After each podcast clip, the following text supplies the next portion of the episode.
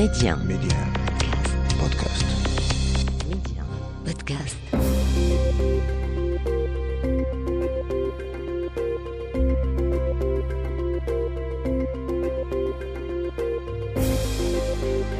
L'Afrique doit faire confiance à l'Afrique et le développement du continent passe par les Africains eux-mêmes avant tout.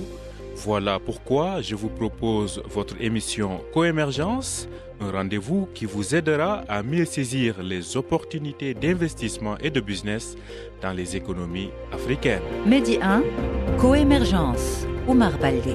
Bonjour et bienvenue dans votre émission Coémergence. Cette semaine, zoom sur la situation économique des pays d'Afrique centrale. Les investisseurs y sont toujours au rendez-vous malgré le contexte sécuritaire pas du tout favorable. Nous aurons la réponse avec notre invité, Arin Zouzi, spécialiste de l'Afrique centrale. Mais avant cela, dans votre Zoom Express, nous ferons le point sur la cyberfraude d'entreprise en Afrique. Un rapport mondial vient de sortir sur la question. Vous aurez les détails dans un instant. Notre destination éco nous mène en Afrique du Sud. Cyril Ramaphosa file vers un second mandat après sa réélection à la tête de l'ANC. Quel est son bilan économique? Nous en parlons en fin d'émission. Tel est le menu de Coémergence. Tout de suite, le développement. Les échos de la semaine. Mais avant cela, voyons d'abord ce qui a fait l'essentiel de l'actualité économique africaine. De la semaine, le groupe minier marocain Managem vient de réaliser des acquis stratégiques au Sénégal, au Mali et en Guinée pour 280 millions de dollars. Managem rachète les parts du Canadien IAM Gold dans des projets orifères de ces trois pays. Pour Managem, cette transaction vient enrichir le portefeuille d'actifs déjà solide et renforcer son leadership régional dans l'activité or en Afrique. Restons toujours sur le secteur minier en Afrique. Je vous propose d'aller au Gabon, dans ce pays d'Afrique centrale où se trouve l'une des plus grandes réserves de manganèse au monde, le KPMI, sur la transformation locale. Je vous propose de suivre ce reportage d'Ismaël Obiangze qui donne la parole au responsable de Comilog, une compagnie gabonaise qui transforme le manganèse avant de l'exporter. 50 hectares à perte de vue, nuit et jour, de gigantesques camions et de pelleteuses ramassent l'autre or noir du Gabon sur le site de Comilog à Mwanda. La compagnie minière de Logoué pointe ses premières productions de monoxyde de manganèse. L'objectif ici est d'en finir avec les énergies fossiles pour promouvoir le renouvelable. Le remplacement euh, de cette, énergie fossile va se faire grâce aux nouvelles applications de nouvelles batteries de nouvelle génération dans lesquelles on va incorporer le manganèse et bien sûr bien d'autres euh, euh, mét- métaux. La préservation de l'environnement et la maîtrise énergétique étant au cœur des processus de production, Comilog ambitionne de devenir l'une des premières sociétés minières d'Afrique certifiées en système de management intégré. Aujourd'hui, on a développé des politiques de biodiversité très impactantes par euh, de la- des actions de révégétalisation, de réhabilitation des plateaux, de telle sorte que quand on extrait le manganèse du sous-sol, on ne laisse pas ces trous béants, mais par contre, on, reprofile le paysage pour redonner un peu la modélisation du paysage tel qu'il était au départ. En rappel, depuis juin 2014, le Gabon a lancé sa première usine de transformation locale de manganèse. Le complexe a mis fin à 50 ans d'exploitation de ce minerai à l'état brut. La compagnie entend aussi relever le défi qualité-prix de ces minéraux sur le marché international. Nous vendons par appel d'offres. On a donc une équipe euh, dynamique de, commerciaux qui euh, euh, parcourent le monde. hein. La moitié de ces ventes se, fait quasiment en Chine en fonction du temps, et puis le reste en Inde, en Europe, en Amérique. Et euh, lorsqu'un client a besoin de manganèse, on offre, euh, contrairement aux autres euh, métaux comme le nickel qui sont cotés au LME en, euh, dans une bourse, Avec 25% de réserves mondiales de manganèse, Mwanda constitue l'un des plus grands gisements de minerais haute teneur au monde. Merci à vous Ismaël Obiangze pour ce reportage édifiant sur les efforts qui sont faits au Gabon dans le cadre de la transformation locale des ressources minières. Zoom Express. Et nous nous intéressons à la cyberfraude d'entreprises dans les marchés émergents. Nous mettons bien évidemment le focus sur l'Afrique pour voir l'étendue de ce fléau et justement le cabinet BDO vient de publier un rapport à ce propos. Nous en parlons avec son responsable au Maroc, Zakaria Fahim, qui s'y connaît très bien sur les marchés africains. Bonjour à vous, Zakaria Fahim, et bienvenue dans Coémergence. Bonjour, bonjour, merci pour l'invitation. Alors, tout d'abord, parlez-nous de ce rapport qui vient de paraître sur la cyberfraude d'entreprise. Effectivement, donc euh, ce qu'il faut savoir, c'est que BDO est, un réseau effectivement mondial qui est leader dans ce qu'on appelle nous les entreprises entrepreneuriales. Donc, c'est le mid market, c'est les, grosses PME, les ETI, donc c'est le corps métier. Et euh, on a fait une étude euh, mondiale qui sur 130 pays, 131 pays avec plus de 2600 réponses et bien sûr qui couvre les Middle East and Africa, and Sub-Saharan Africa, donc c'est aussi une, grosse partie de l'étude, euh, puisqu'effectivement, euh, on a plus ou moins euh, à peu près 15 ou 18% des répondants qui sont sur ces deux marchés, c'est-à-dire que ce qu'on appelle North Africa and Sub-Saharan Africa, donc le panel est là, donc on a des réponses, donc l'étude est agrégée de façon globale, mais on va voir que euh, les points euh, sont, euh, je dirais, on retrouve un peu les mêmes problématiques des grosses PME, c'est que très souvent elles sont pas suffisamment préparées, puisque quand on voit qu'on a à peu près 46% des entreprises qui se disent partiellement pas préparées contre cette, cette thématique, et que aussi on, on, on, voit que 36% des répondants identifient des, des problématiques qui euh, auraient pu être évités s'ils avaient un peu plus d'outils technologiques euh, pour, pour pouvoir un peu les appréhender. Alors, euh, Zakaria Fahim, est-ce qu'il y a une différence entre la cyberfraude d'entreprise et la cybersécurité? Donc, la cybersécurité, c'est tous les outils qu'on met pour protéger l'entreprise. Mhm. Et la cyberfraude, c'est la conséquence d'une cybersécurité insuffisante qui fait qu'on peut euh, effectivement euh, être à alpaguer et qu'on puisse avoir euh, de la fraude. Donc, donc là, on parle de, de, cyberattaques.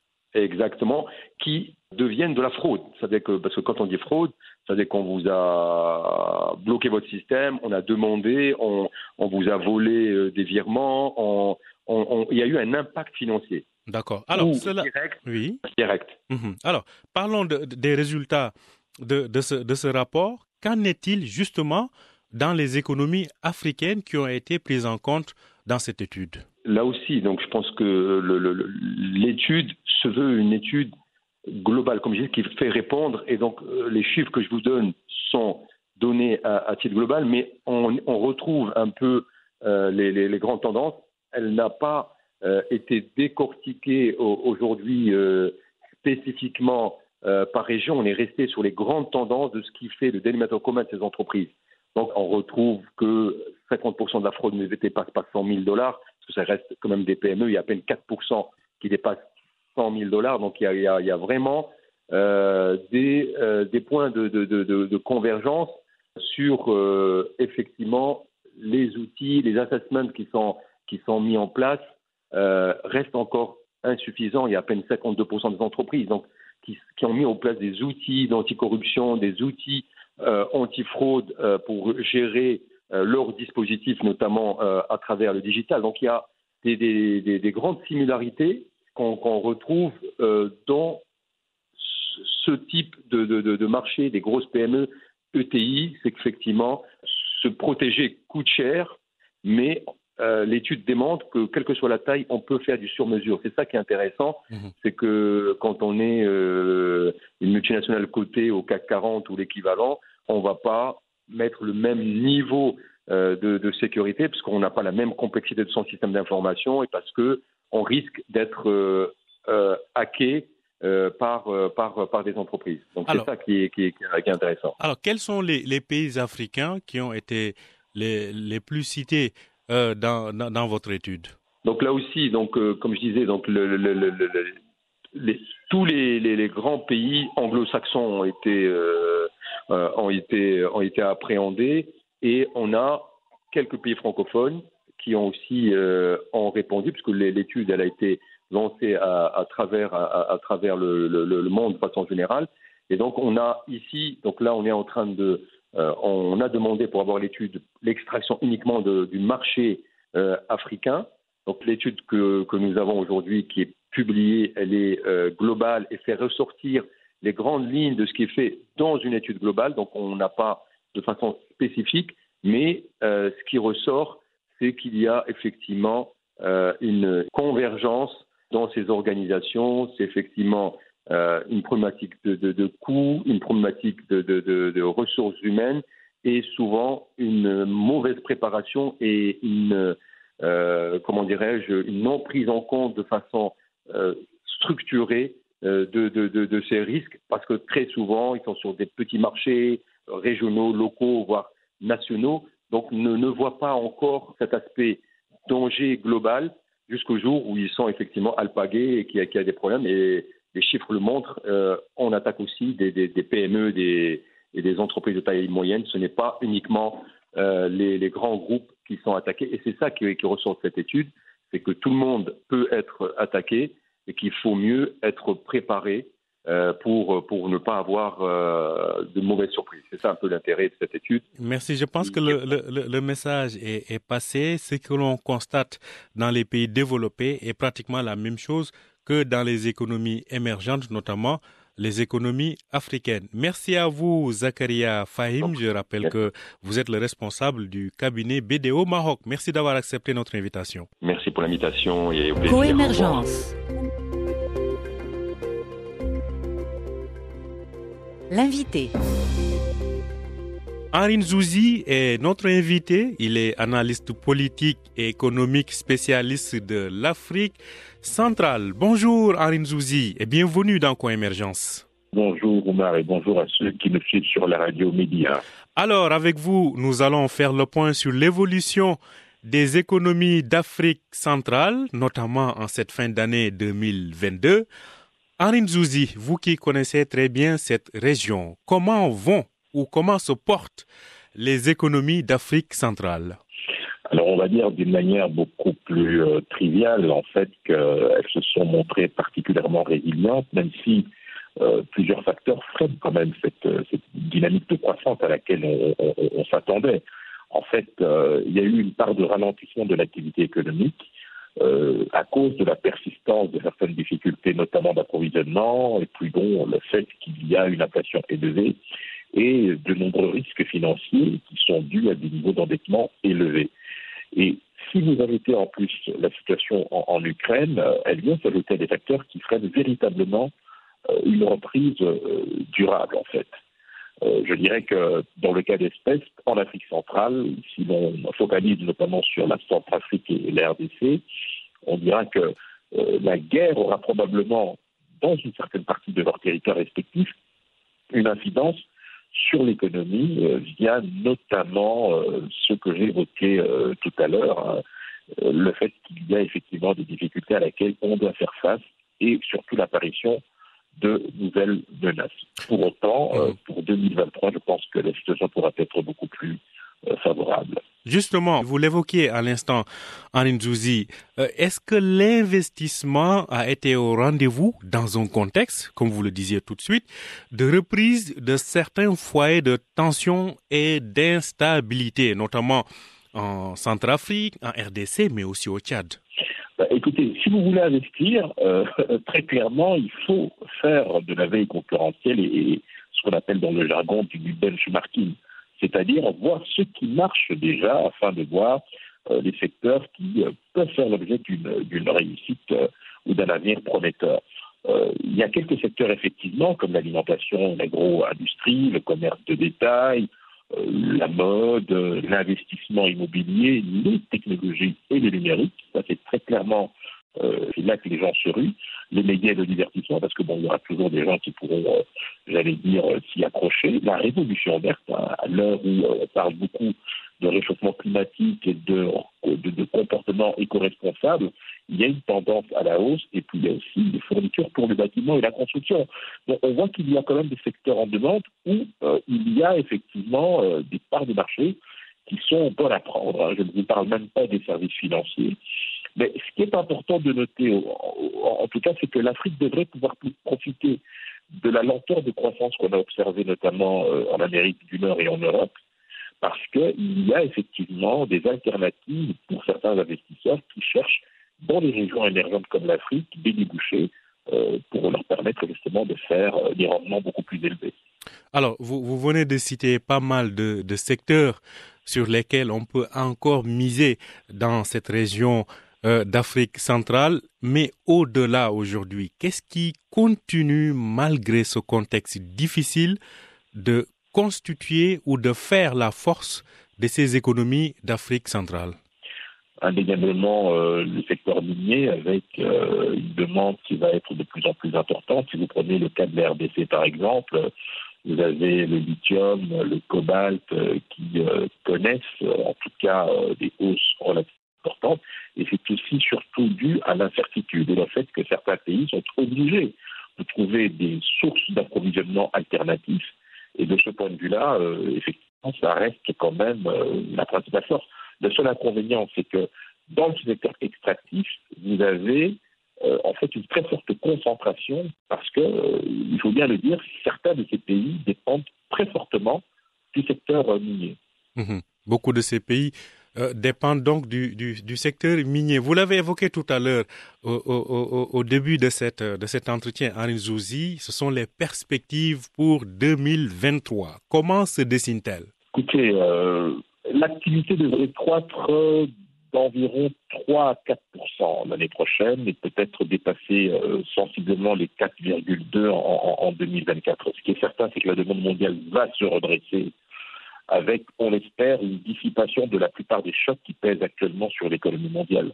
Et d'ailleurs, euh, s'il faut miser sur euh, une issue rapide du conflit en Ukraine, euh, cela pourrait effectivement euh, redonner euh, un peu d'optimisme sur, sur le marché.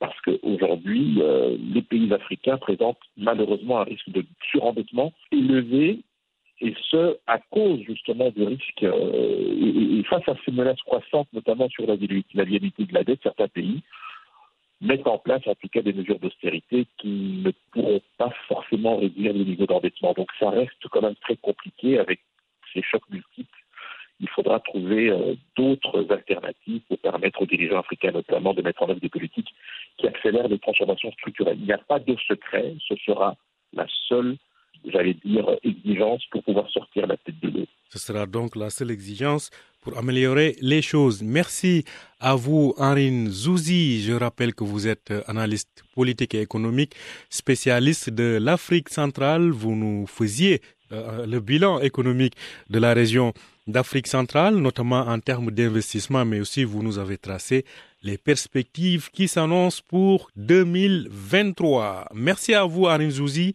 et au plaisir de vous retrouver dans Coémergence. Je, je vous en prie, hein, et surtout, euh, meilleurs vœux pour 2023. À vous aussi, merci.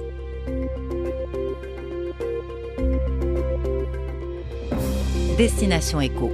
Direction l'Afrique du Sud, où le président Cyril Ramaphosa vient d'être réélu à la tête de l'ANC, le parti au pouvoir, ce qui lui ouvre la voie à un second mandat à la tête de l'Afrique du Sud si sa formation remporte les prochaines élections. L'occasion pour nous de faire un bilan express du premier mandat de Ramaphosa sur le plan économique et pour cela, nous mettons le cap sur le Cap de Bonne-Espérance et y rejoindre l'économiste sud-africain François Conradi qui nous en parle. Le bilan économique du président Ramaphosa n'est pas scintillant. Euh, c'est vrai, bien sûr, qu'il a eu la malchance d'être président du pays pendant la crise du Covid, euh, ce qui a bien sûr, comme partout dans le monde, eu un effet euh, dévastateur sur l'économie. Mais depuis que, depuis la réouverture, depuis la levée des restrictions sanitaires, l'économie n'a pas repris comme, euh, comme le président aurait pu le souhaiter. Donc, euh, il y a eu un rebond du PIB en 2021. Mais nous, nous prévoyons chez Oxford Economics une croissance de seulement 1,6% du PIB cette année pour 2022. Le chômage est toujours très élevé. En novembre, on a eu un chômage de 33%, euh, ce qui est moins élevé que, euh, en mi-2021, mais toujours très très élevé. Et ce qui est surtout euh, un facteur économique pour lequel les gens blâment le président, c'est les délestages à cause d'un manque de capacité chez ESCOM, l'entité étatique de génération d'électricité. Euh, juste là, la semaine dernière, nous avons eu des coupures d'électricité de jusqu'à 10 heures par jour, ce que nous n'avions pas lorsque Jacob Zuma était président, le prédécesseur de Ramaphosa. Bien sûr, le manque d'électricité affecte chaque commerce. Il n'y a pas un commerce qui, qui n'est pas affecté par ces délestages et les gens blâment le président Ramaphosa pour ça. Et c'est un peu pour ça que lors de la conférence de l'ANC qui vient de se dérouler ce week-end passé à, à Johannesburg, euh, il y a eu un, un sentiment euh, très fort anti-Ramaphosa euh, et sa victoire dans l'élection interne du parti. Euh, maintenant, il y a beaucoup de voix qui, disent qu'il a été acheté. Et bon, c'est vrai qu'il y a eu pas mal d'argent qui circule lors de ces conférences. mais tout cela va avoir tendance à réduire sa légitimité et à donner une plateforme euh, aux voix anti-Ramaphosa euh, dans, dans la politique, qui sont les, voix des plus radicaux, euh, les plus anticapitalistes, ce qui va avoir tendance à, lui rendre la vie difficile pendant son mandat qu'il entame maintenant en tant que président du parti et bien sûr en tant que président du parti qui doit prendre l'ANC aux élections générales de 2024. Merci à vous François Conradi. Je rappelle que vous êtes analyste économique à l'Oxford Economics Africa. Vous nous parliez depuis la pointe sud du continent dans la métropole sud-africaine du Cap de Bonne-Espérance. Voilà, c'est la fin de cette émission. Merci de l'avoir suivi. Je rappelle que vous pouvez retrouver Coémergence sur notre plateforme Médien Podcast ainsi que sur les plateformes de podcast habituelles. Bonne suite de programme sur Médien.